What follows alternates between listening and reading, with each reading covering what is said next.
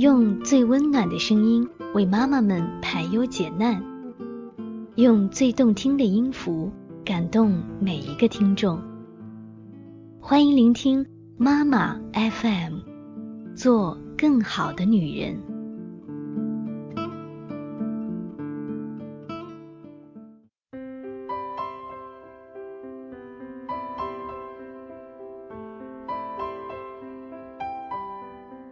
这里是妈妈 FM，你好，我是主播舒雅，读书的书，优雅的雅，很高兴在这里遇见你。想听更多的节目，欢迎微信搜索“三优之家”，关注后即可收听妈妈 FM。今天的节目是要来跟妈妈们聊一个话题：在给孩子教育时，你害怕吗？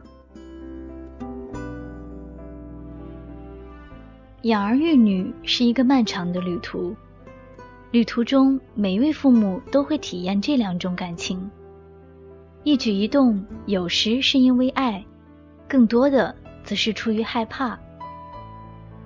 这是《遇见孩子，遇见更好的自己》这本书中令人最难忘的一句话，因为这句话一语中的，道出了当前家庭教育中很多家长的心态。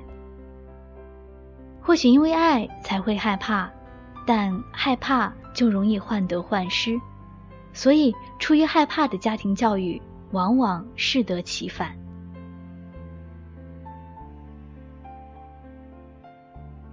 朋友的女儿正读一年级，这次期末考试成绩很不理想，朋友既伤心又着急，每次见到我都会跟我交流女儿学业和教育的话题。我完全可以理解他的心情。在他女儿还上幼儿园时，他已经让女儿每天晚上学习识字、拼音和数学加减法计算等学科知识了。据说去年暑假还去上了个拼音强化班。可以说，在女儿上小学前，朋友已经做到了未雨绸缪。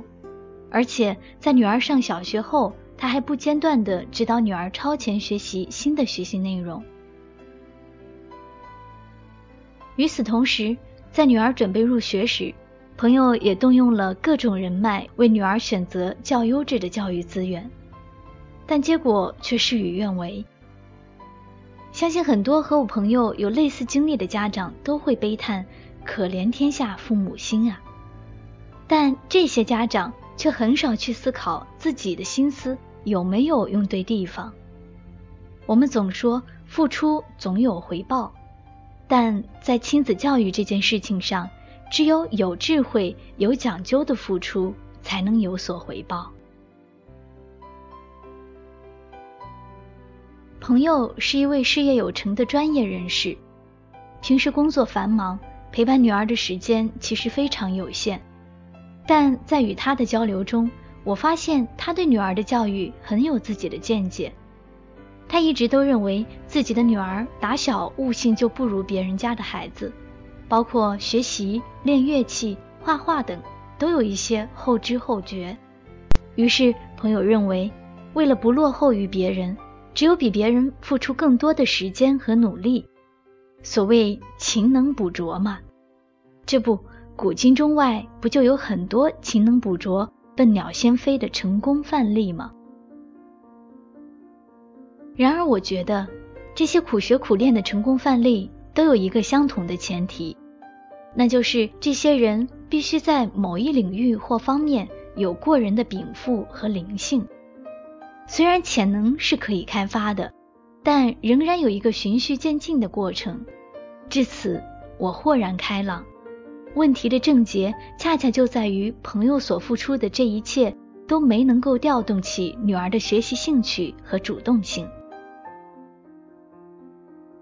不难想象，对于一个六七岁的孩子，本来玩性就很大，如果在学习的过程中不能培养起他的兴趣，不能让他产生求知和探究的欲望，学习对他来说可能是一件痛苦的事情，结果自然是事倍功半。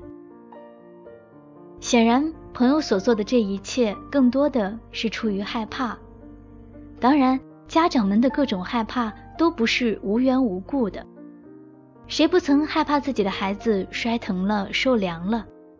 而当前的社会环境，如激烈的竞争，又如空气污染、食品安全和社会治安，更加剧了家长们的各种害怕。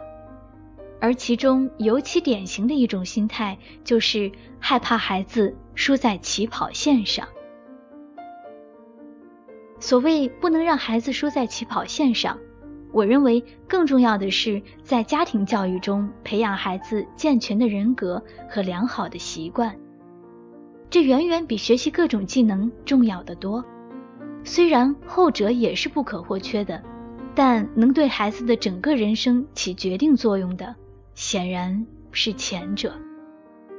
我相信，如果是出于爱的教育。孩子是完全能够感受到我们的爱的，因为这种教育是宽容、民主而又能充分考虑孩子的身心发展特点的。而出于害怕的教育，只会让家长纠结于各种得失，只能是不自觉地向孩子施加各种压力。最终，这种因爱而害怕、以害怕为出发点的教育，只能成为孩子生命中不能承受之重。因此，有爱的家长们，请鼓起勇气，直面我们心中的各种害怕，大声 say no，好好的爱我们的孩子吧。